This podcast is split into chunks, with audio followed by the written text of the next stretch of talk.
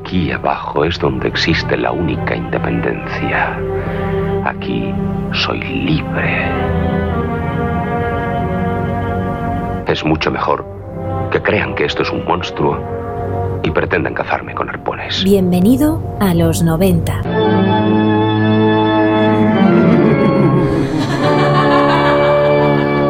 Con Roberto Martínez.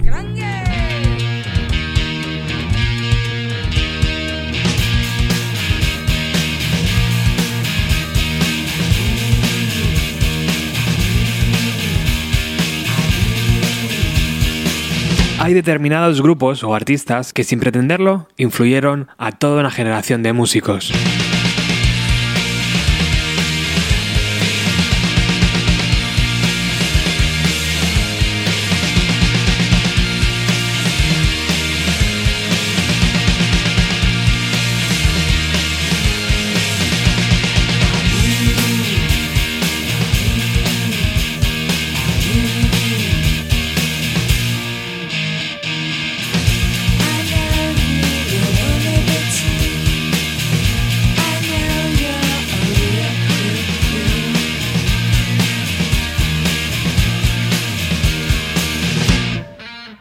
Talentos naturales repletos de personalidad, con una misión, crear canciones mezclando géneros y haciendo más accesible eso de encerrarte a ensayar con tu grupo de amigos y componer melodías.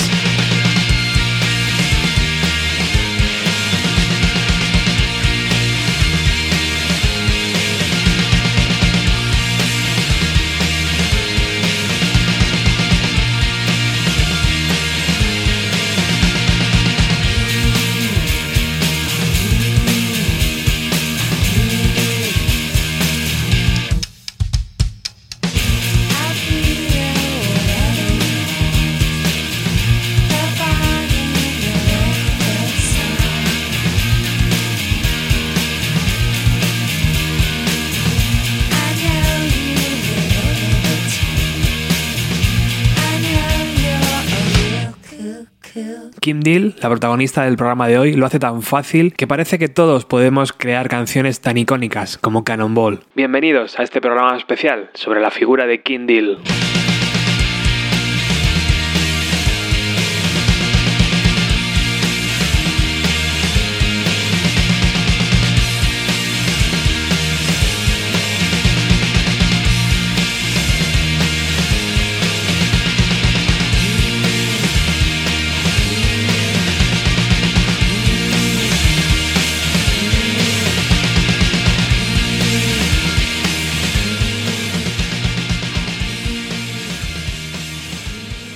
Now, here comes the music.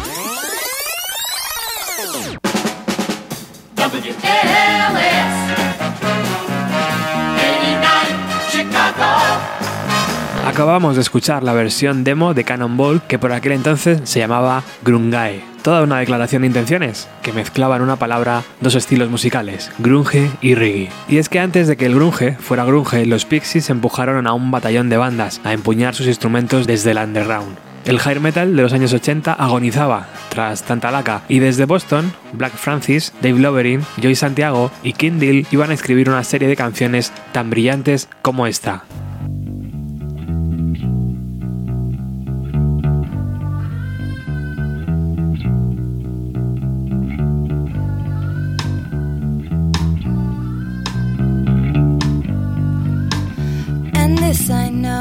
His teeth white as snow.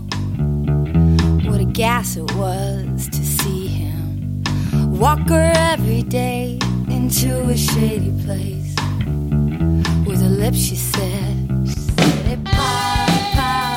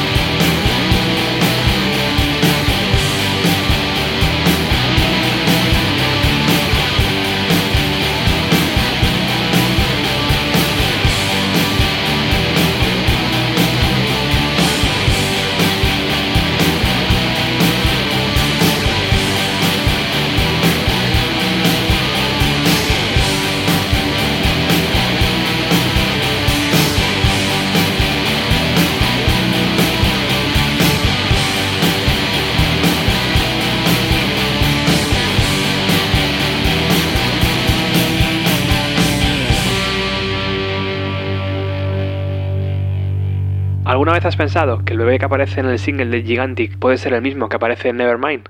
La estela que dejaron Pixies en apenas unos años fue tan intensa y brillante que muchos músicos la siguen a día de hoy. Y sí, uno de ellos fue Kurt Cobain, quien estaba destinado a revolucionar el rock and roll de los años 90, y quien dijo en varias entrevistas que una de sus referencias musicales habían sido los Pixies. Es más, si vemos la lista de los 50 discos favoritos del líder de Nirvana, es inevitable sonreír porque Surfer Rosa de Pixies y Pop de Breeders ocupan la segunda y la tercera posición en esa lista. Deal es la única persona que logra ocupar una posición tan alta. Y aunque ella nunca ha necesitado reconocimiento de nadie, me encanta ver la portada de la revista Melody Maker, donde Kim y Kurt nos felicitan la Navidad del año 1993. ¿Qué harás en la víspera de Año Nuevo, Kurt?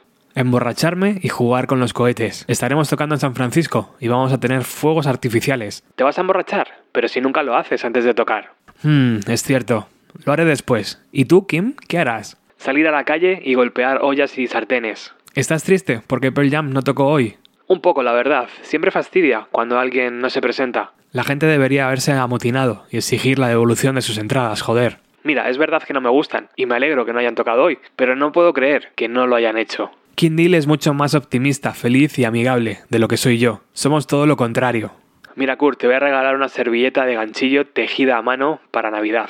Pues yo te voy a regalar una sesión de peluquería para que te hagas la permanente. Aquel concierto fue retransmitido por la NTV. El cartel original tenía a Nirvana, a Pearl Jam, a The Breeders y a Cypress Hill. Y como todos sabéis, Eddie Vedder no se presentó porque aquel día estaba enfermo. Pero The Breeders sí fueron a tocar y sonaron así.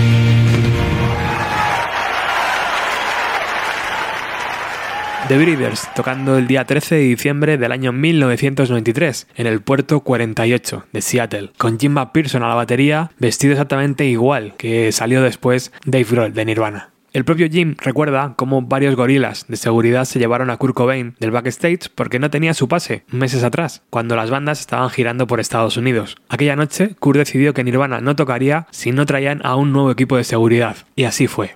Cuando Black Francis puso un anuncio buscando bajista para su grupo, jamás imaginó que se toparía con una personalidad como la de Kim. Ella estaba acostumbrada a tocar la guitarra, pero no le importó tener que tocar el bajo y consiguió uno para ese primer ensayo. Esa misma tenacidad la llevó a querer tener más protagonismo dentro de los Pixies y fue ahí cuando las cosas se empezaron a torcer. Black Francis era un precorgan y actuaba como líder y compositor dentro de la banda, y si alguien debía brillar, era él. No se puede entender la carrera de los Pixies sin sumergirse un poco en las cuatro personalidades de sus integrantes. La musicalidad y la presencia que King Deal aportaba con su bajo, su voz y su eterna sonrisa son esenciales. La juventud y el desparpajo consiguieron que los Pixies publicaran cuatro discos en cuatro años, pero tanta actividad, combinada con las giras, agotaron la relación y en 1993 se separaron. Antes de eso, Tanya Donnelly y King Deal se conocieron tras realizar una gira conjunta entre Throwing Muses y Pixies.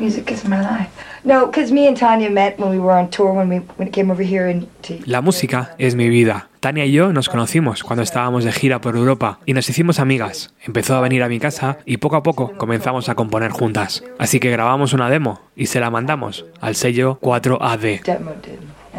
Tanto Tania como Kim sentían que debían dar un paso al frente en sus respectivas bandas y además esta última tenía bastantes canciones compuestas que no tenían sitio en los Pixies, así que empezaron a ensayar, grabaron varias canciones y dieron su primer concierto bajo el nombre de Boston Girls Supergroup.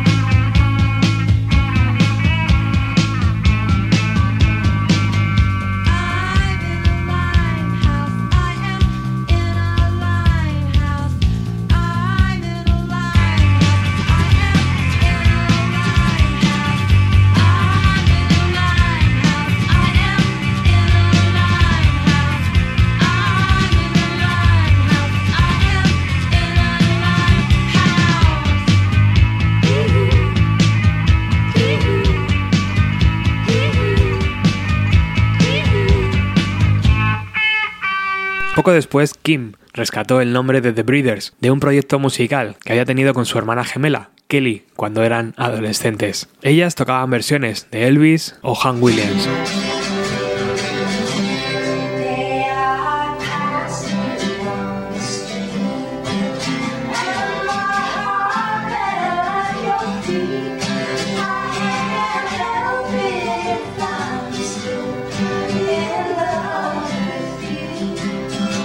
Los criadores, así llamaban despectivamente los gays a las parejas hetero, pero también criadoras eran llamadas las mujeres por algunos de sus maridos machistas, e incluso ellas mismas se llamaban criadoras. Así que con ese humor tan especial, y tras haber convencido al sello 4ID, grabaron su primer disco, Pop, junto a Steve Albini, quien ya había grabado Surfer Rosa, de los Pixies años atrás. Y así, en enero del 90, se inició la grabación en Edimburgo, Escocia, de un disco que sentó las bases para que años después un montón de bandas con cantantes femeninas y guitarras brillasen en los años 90. La química entre las voces de Kim Deal y Tanya Donnelly funcionaba perfectamente y Pop salió a la venta en mayo del año 1990.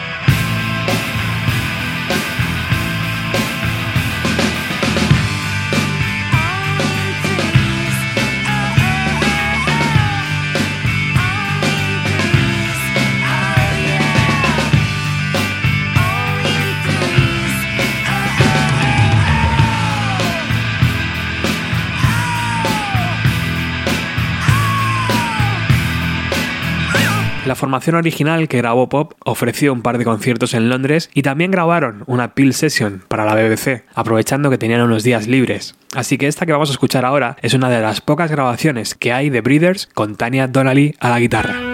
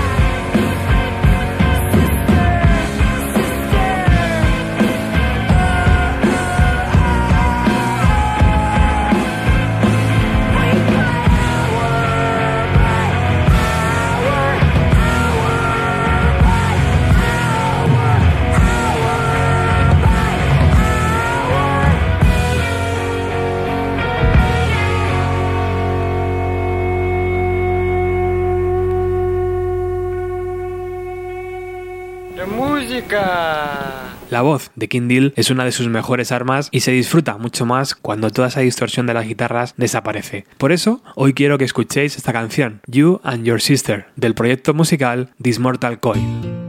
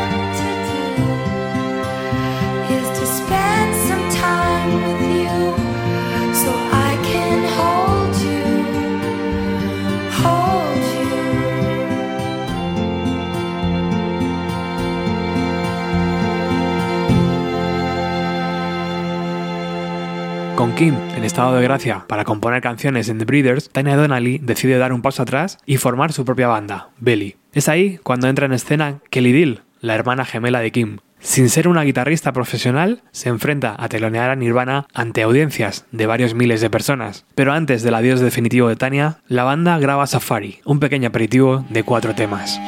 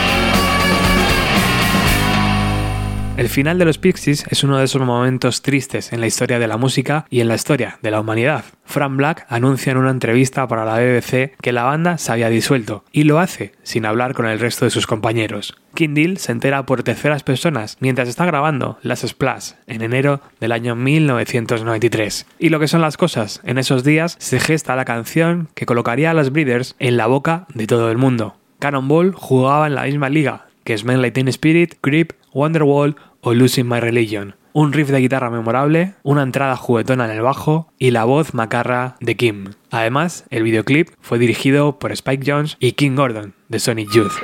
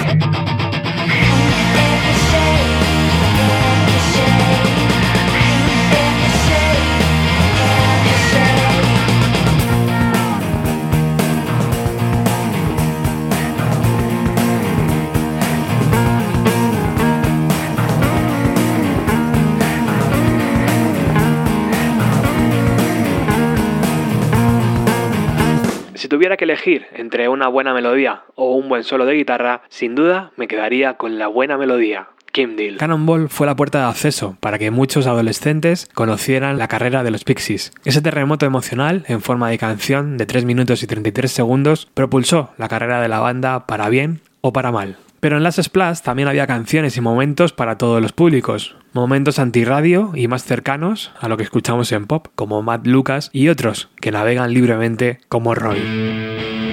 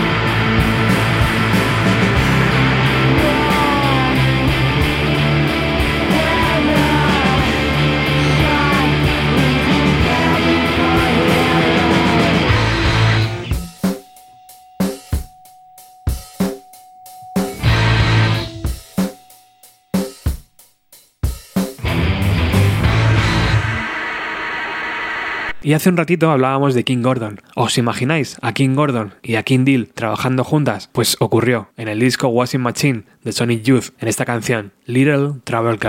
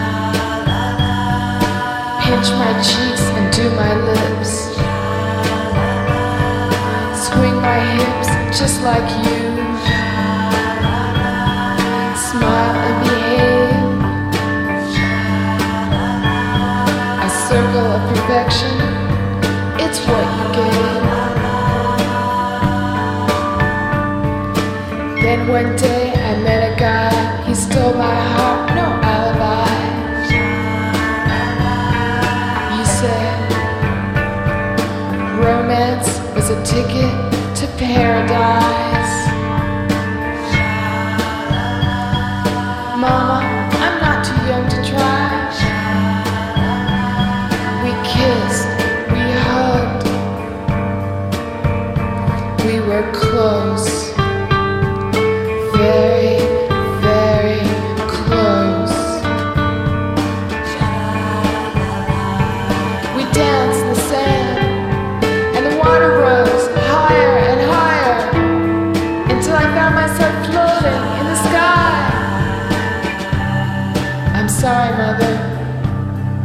rather fight than have to lie.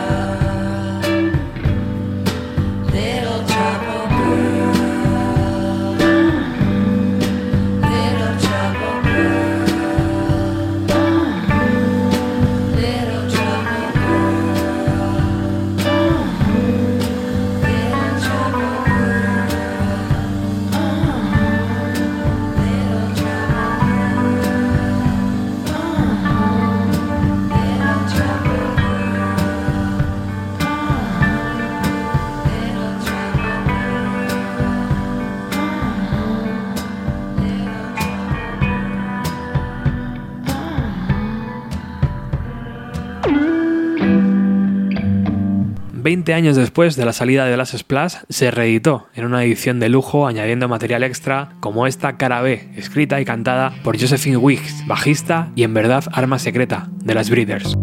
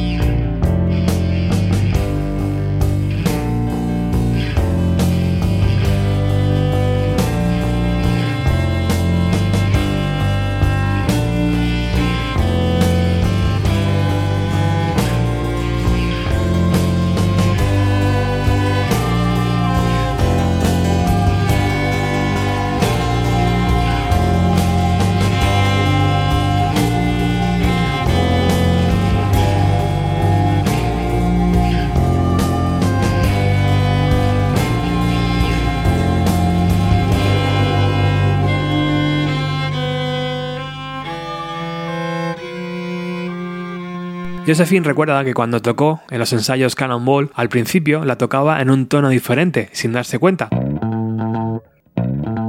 Pero decidieron dejarlo en la grabación final porque les parecía que quedaba bastante bien.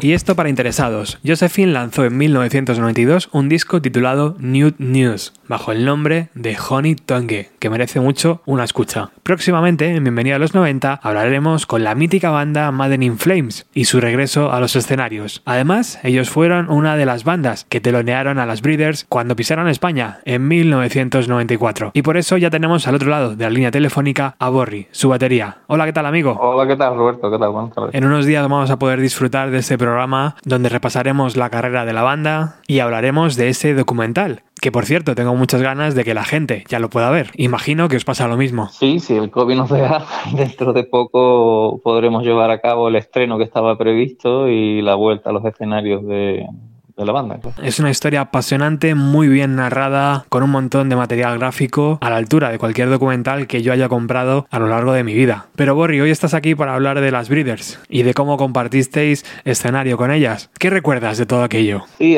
cuando creo que fue la primera vez que venían a, a tocar a España. Eh, en aquella época nosotros, bueno, estaba la compañía nuestra que era Radiation de Bilbao, pues eh, estuvo rápido, atento y habló con la agencia de management de, de y consiguió que, que las teloneáramos. En realidad no fuimos nosotros solos, fueron dos sellos, de, perdona, dos grupos del sello, porque el inquilino comunista, que también estaba con nosotros en Radiation, las teloneó en Bilbao y en Madrid, y nosotros las teloneamos en Barcelona y en Valencia. Bueno, la primera pregunta de novato, ¿cómo es telonear a una banda americana? Que parece que vienen con, con la estela ¿no? de, de, su, Pues imagínate. de supergrupo. Imagínate, era la primera vez que, hemos, que teloneábamos ninguno de nosotros a una gran banda. Y la primera vez que sabíamos que nos íbamos a enfrentar a una audiencia eh, mayoritaria, porque hasta ese momento los conciertos nuestros pues habían sido pues de pequeño formato, en pequeñas salas y siempre moviéndonos en el entorno que en aquel momento existía, que era el indie y del que nosotros rehuíamos enormemente siempre, porque no, no nos hemos considerado nunca una banda indie pero digamos que en un formato pequeño. Entonces, claro, el enfrentarnos a aquello, pues imagínate, ¿no? Para nosotros fue, fue uno de los momentos importantes y que vivimos y que disfrutamos, ¿no? Nuestra trayectoria. ¿Cómo son esta, estos músicos de cerca, eh, Borri? Porque sí que es verdad Mm. que, que el- tanto Kim como Kelly, a lo mejor Ah. Kim, la cantante, es como más, más cercana, ¿no? Más latina en ese sentido. Pero no sé si eso es una imagen que proyecta los No. medios o realmente es no, así. No, no, realmente es así, pero no son no solo King, fueron todos, ¿eh? O sea, desde el primer momento nos presentamos como los teloneros y tal, y incluso mm, había ca- camerinos separados y, ¿no? y compartimos. Estábamos, estábamos juntos, tomando cerveza, gente muy abierta, muy normal, muy asequible. Qué Todas, ¿eh? Todos. Efectivamente, King es la que más, ¿no? Es la más dicharachera, la más divertida, la más espontánea. Pero que en realidad eran todos, ¿eh? Sí, yo creo que muchas veces este rechazo que provocan muchos artistas aparentemente no es por él, no es por la persona en sí, sino por el artista, sino muchas veces más es lo que le rodea, ¿no? La gente que le rodea, que te, que te impide el acceso, el que tú puedas acercarte de una manera natural a saludar, ¿no? Y son las que provocan muchas veces el rechazo, ¿no? Pero no- esta gente en concreto eran también, estamos hablando de los 90, eh, eran muy, muy asequibles, ¿no? Muy, muy fácilmente abordables. Y compartimos con ella, pues bueno, pues esas dos fechas las compartimos, muy agradables. ¿Las conocíais ya de antes? Sí, claro, claro, bueno, conocíamos su música. Bueno, nosotros todos en la banda somos unos devoradores de música, seguimos siéndolo. Y evidentemente las Brites estaban entre las bandas que escuchábamos, ¿no? Y sí que las conocíamos. Entonces cuando nos dijo Unai, que era el capo de Radiation, pues evidentemente para nosotros fue una gran satisfacción, ¿no? Y la primera vez fue en Barcelona, si no recuerdo mal la sala, era la sala Chic. Y evidentemente pues nosotros tuvimos media hora o algo más tendríamos, ¿no? Para... Y cuando nosotros subimos, o menos estaba la sala llena, pero yo creo que dos mil personas había allí, ¿eh? Que más, que más gente. Y Me acuerdo muy bien porque en las primeras filas había gente que tarareaba las, las letras de las canciones y eso para mí fue un, un subidor, ¿no? Que por primera vez hay gente allí que va a ver la Fride, que no iba a ver a nosotros, evidentemente, pero oye, que conocer nuestra música, pues fue una satisfacción. Y fíjate, hablando de lo del tema de la cercanía, de lo natural que ella, que el batería, que no me acuerdo cómo se llamaba, no sé, Jim, ¿verdad? Este chico estuvo durante toda la actuación mía, porque yo tenía problemas con mi batería, que se me movían los herrajes, tenía ahí problemas de ajuste, porque evidentemente tuvimos prueba de sonido, pero no grande, ¿no? No, no mucho tiempo. Estuvo sentado en el suelo, al lado mío, preocupado y aguantándome los platos, los herrajes, para que no tuviera ningún problema durante la actuación. Con eso ya te deja un poco de ver, ¿no? La, la clase de persona, ¿no? O que quieras, ¿no? Bueno, pues ya te digo, primos hermanos, ¿no? Entonces, casi, casi. muy buen tío.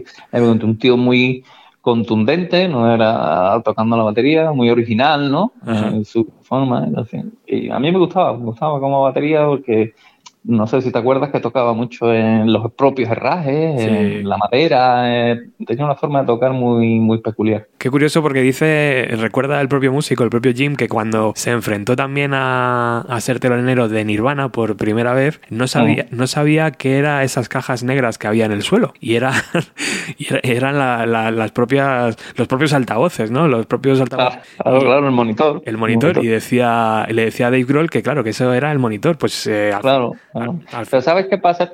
Mira, eso también es indicativo de cómo nosotros aquí eh, endiosamos muchas veces a, artistas que vienen de, fuera, del extranjero, y no valoramos mucho más lo que tenemos nosotros en casa, nuestras propias bandas, nuestros propios grupos, nuestros propios artistas, porque creemos que todo el que viene de Estados Unidos, que viene ya, y no, muchas veces estas bandas vienen de tocar en la escena local independiente como los que estamos aquí por ejemplo, este chico, ¿no? Que venía de, de batería con la Free y no sabía ni lo que era un monitor, lo cual quiere decir que no había tocado nunca en un escenario que te permitiera o que fuera necesario tener monitores para la batería para poder escucharse. Claro. Y claro, y aquí ya la la bola que se crea alrededor, pero en realidad son una banda que la puedes equiparar pues a una banda de a nivel, digamos, de escena independiente de aquí española, ¿no? En aquel momento, ¿no? Sí, lo que pasa es que tienen ese, esa suerte, entre comillas, ¿no? De, claro, sí, de que allí la música se ve, es, un negocio, es una forma de ganarse la vida, y es más profesional. Aquí la música siempre, y sigue siendo, creo, esto es un hobby, aquí solamente viven de la música unos cuantos. Y luego también la suerte, ¿no? De escribir una canción como Cannonball, que sonó en todas las mm. radios, que, sonó, que se veía en la MTV. Divine, Divine no sé, tenían temas, tenían single, ese disco eran single tras single. Vamos, de hecho, cuando ellas se subieron al escenario y arrancaron el concierto, aquello se venía abajo. Fue brutal. Nosotros estuvimos viéndolas desde el backstage ¿vale? Pero luego los bajamos abajo para tener la percepción desde abajo como si aquello era brutal. Tan brutal que cuando, cuando fuimos a Valencia, esa misma noche viajamos, hasta Valencia, que tocábamos con ellas en Valencia, y ahí no me acuerdo el nombre de la sala, pero allí pasó también una cosa muy curiosa, porque nosotros hicimos el telonero, ¿vale? Terminamos nuestro, ahí había menos gente, hubo menos gente, o sea, que hay mucha gente que se atrasa para ver, van a ver la que va a ver, ¿no? La artista principal. Y empezó a entrar gente, y cuando salió Breeders a tocar, no sé si arrancarían con Cannonball o una de las muy conocidas, empezó aquella audiencia a votar en una sala que era en una primera planta. Era enorme, pero era una planta baja, había una otra planta, recuerdo perfectamente. Y empezó aquella gente a dar votos, ¿verdad? Y llegó un momento en que aquello parecía que se venía abajo. Tanto, tanto, tanto, que ciertamente que se venía abajo. Hubo que parar el concierto porque habían, no sé si habían metido más gente de la capacidad que admitía. Y claro, toda esa gente allí dando saltos, es que no aguantaba la estructura de edificio. Nosotros, yo en concreto, yo bajé a la planta baja y vi como las vigas describían olas, eso era como si fuera plastilina. Qué miedo. Y hubo que parar y suspender el concierto, se suspendió, las brides no pudieron tocar. Hostia. Aquel concierto, bueno, fue así, nosotros pudimos hacerlo, pero brides, ya te digo, aquello fue la locura. Hostias, es que, claro, la, energía de la música, ¿verdad? Sí, sí, sí, la gente era, ya te digo, de locura, en aquel momento pegaban, estaban muy fuertes y aquella gente metieron allí todo lo que se podía más de público. ¿Tuvisteis la suerte de que mm, os dijeran algo de, sobre vuestra música? Pues sí, creo que nos dijeron algo, algún comentario hicieron y en alguna entrevista de las que ellas coincidieron, pues también, pero tú sabes, yo creo que esto es más, eh, nosotros evidentemente les regalamos los discos nuestros y todo, pero yo creo que esto es todo más por una cuestión de cordialidad, ¿no? Y de saber estar, ¿no? No creo yo que realmente se pararan a escuchar a in Flame y a valorar, como si hacíamos nosotros con, con su música, ¿no? Porque nosotros siempre, ahora ya menos, la verdad, pero antes éramos los de sentarnos, coger un disco, ponerte los cascos en el vinilo y comértelo entero y despedazarlo, ¿no? Ya hoy en día no, ya hoy en día se consume la música de otra manera, mucho más rápida y más, más de mentira. Bueno, pues Borri, muchísimas gracias por estos recuerdos y, y, la verdad es que nos has dado pues detalles que prácticamente o has estado en ese concierto o la verdad es que no, no lo sabes, porque fíjate, esto de las más de mil personas que habría ahí a lo mejor en Valencia, ¿no? O, o 1500, no tengo ni idea, y con ese edificio que casi se viene abajo es un, es un dato muy, muy chulo para tener en cuenta. Sí, sí, pues tiene que estar la prensa, tiene que estar bien, bien, no sé si incluso a lo mejor yo puede que tenga algún recorte. Qué gusto estar charlando con Borri de Mother in Flames en esta tarde de radio en Bienvenida a los 90. Muchísimas gracias, amigo, por estar aquí. Estaremos atentos, sabes tú que soy oyente tuyo fiel desde hace mucho tiempo, he sido el podcast. Gracias a ti, Roberto, un abrazo muy fuerte y a toda la audiencia.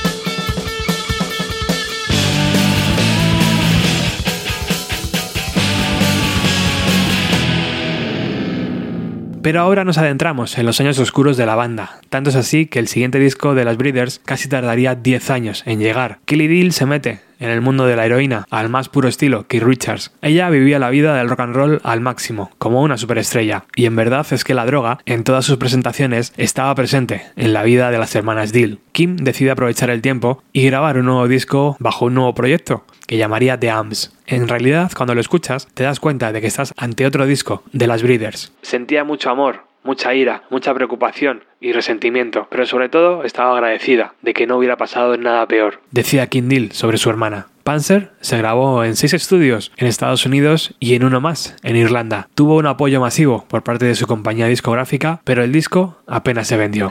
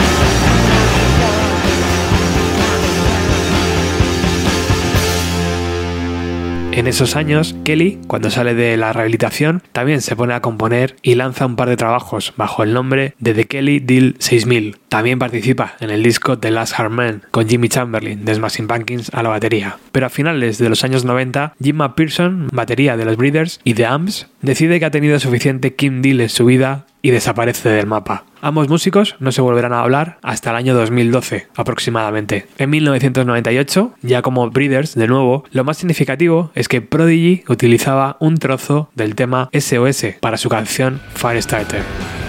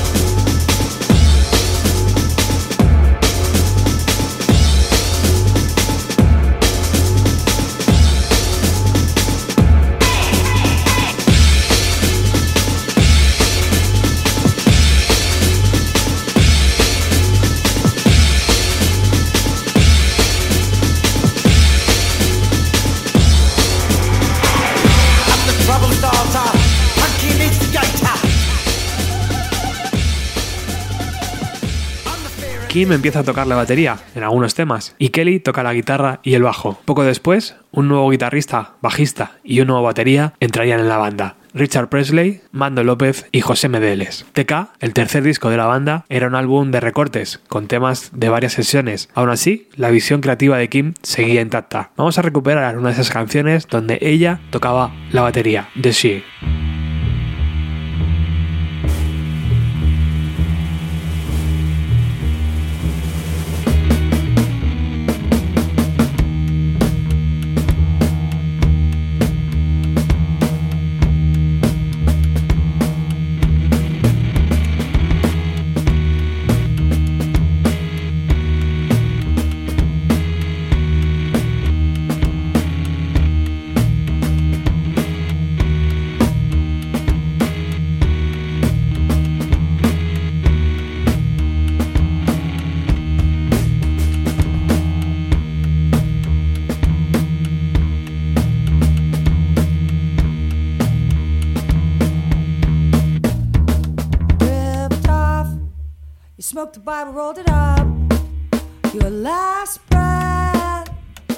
On my back.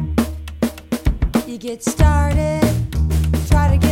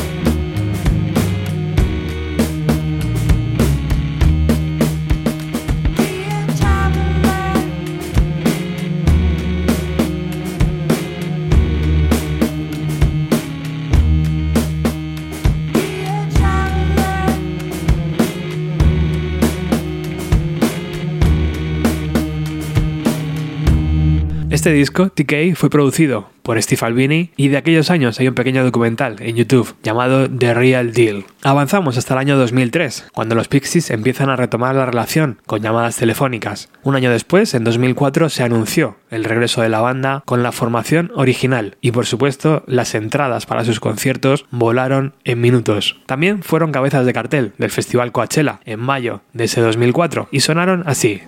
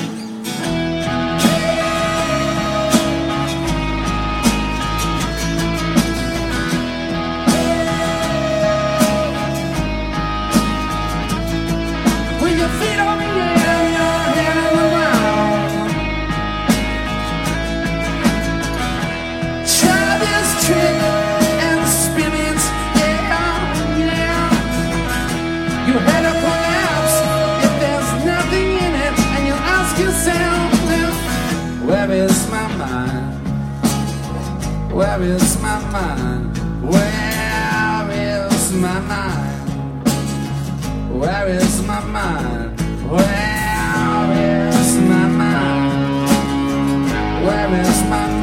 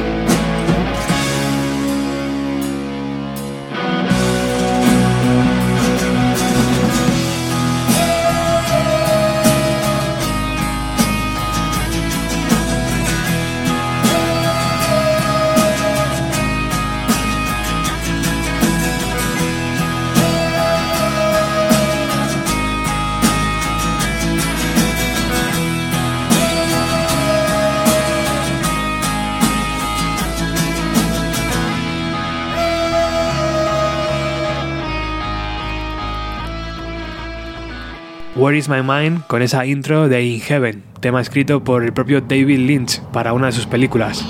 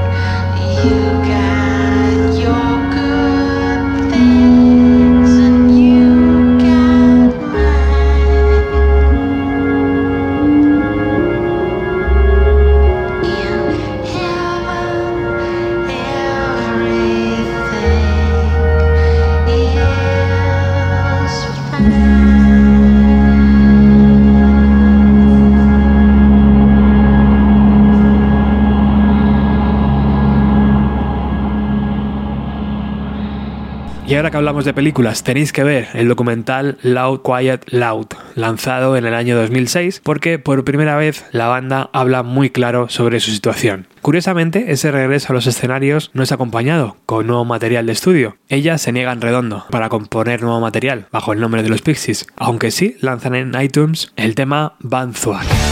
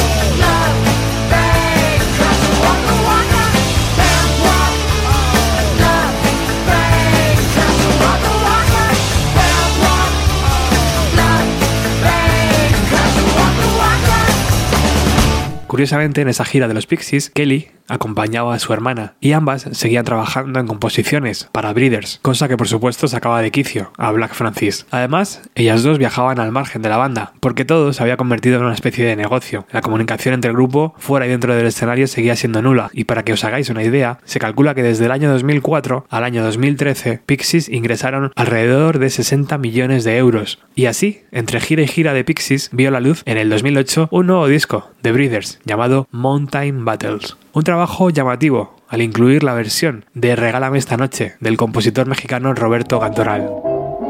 Mañana muy temprano platicarás conmigo y si estás decidida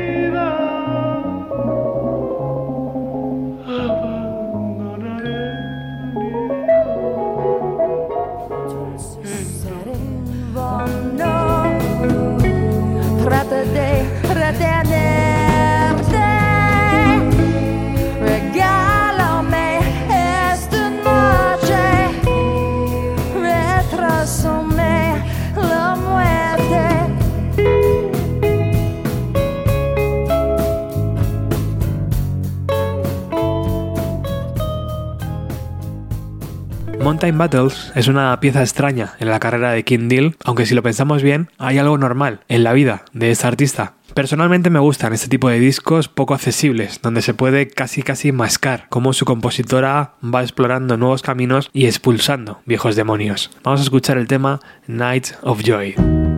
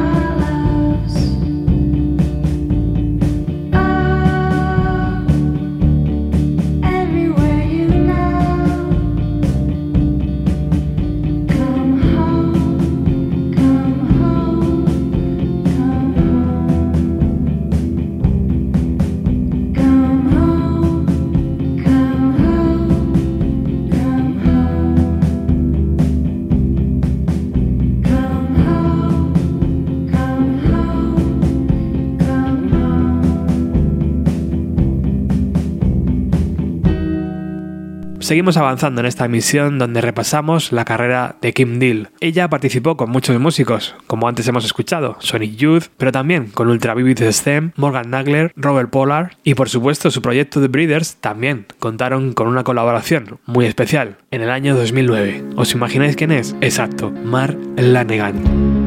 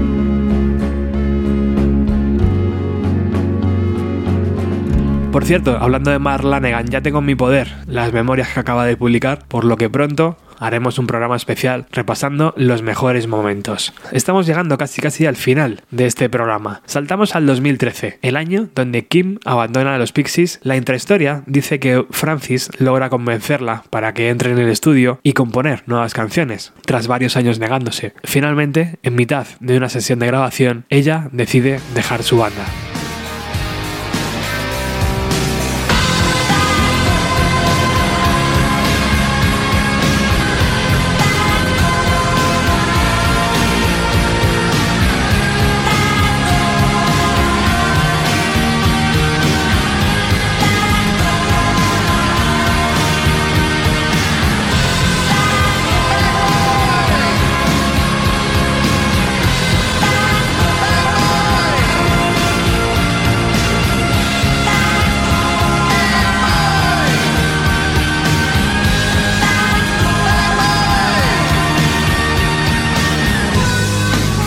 La canción Bad Boy fue la primera en muchos, muchos años que los Pixies lanzaron, pero no, allí tampoco estaba Kim, aunque lo parezca. Ella, con sus propios motivos, tal vez los de no querer verse de nuevo encasillada en un rol donde no estaba feliz, decidió decir adiós y empezó a lanzar una serie de singles, esta vez sí, bajo su propio nombre.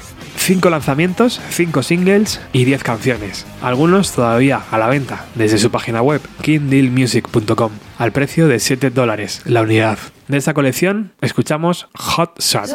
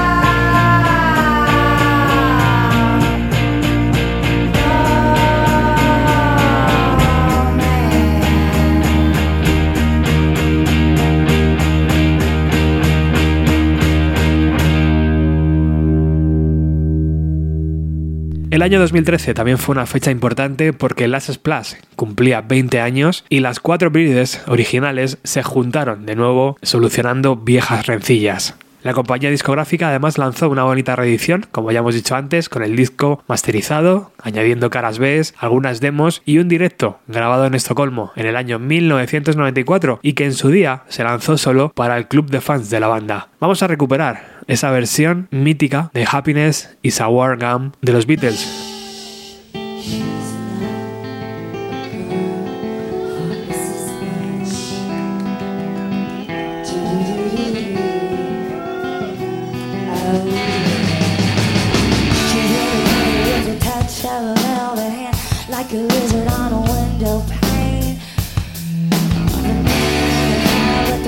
A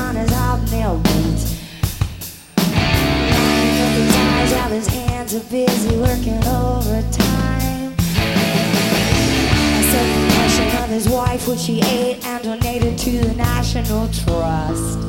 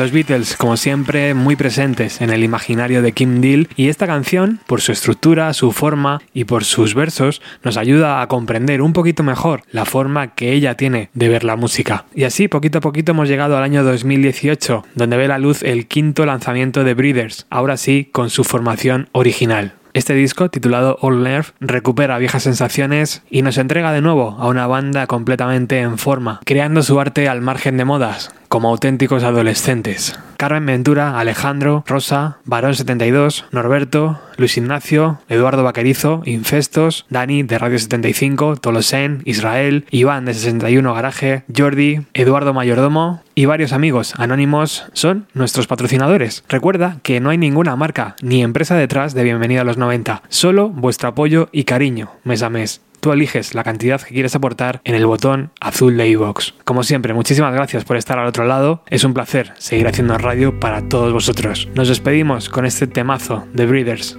Space Woman. Chao. Space woman, space woman, how lonely does it feel? You're spinning round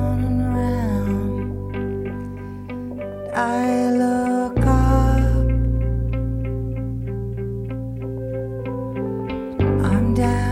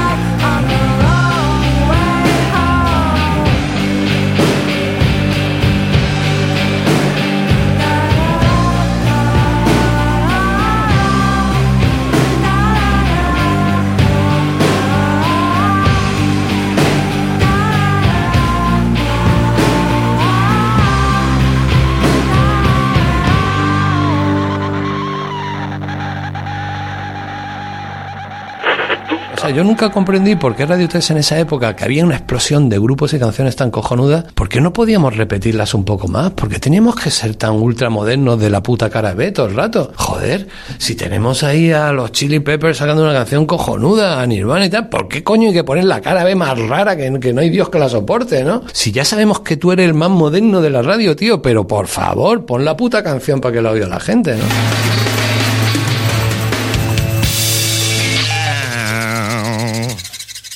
Bienvenido a los 90 con Roberto Martínez.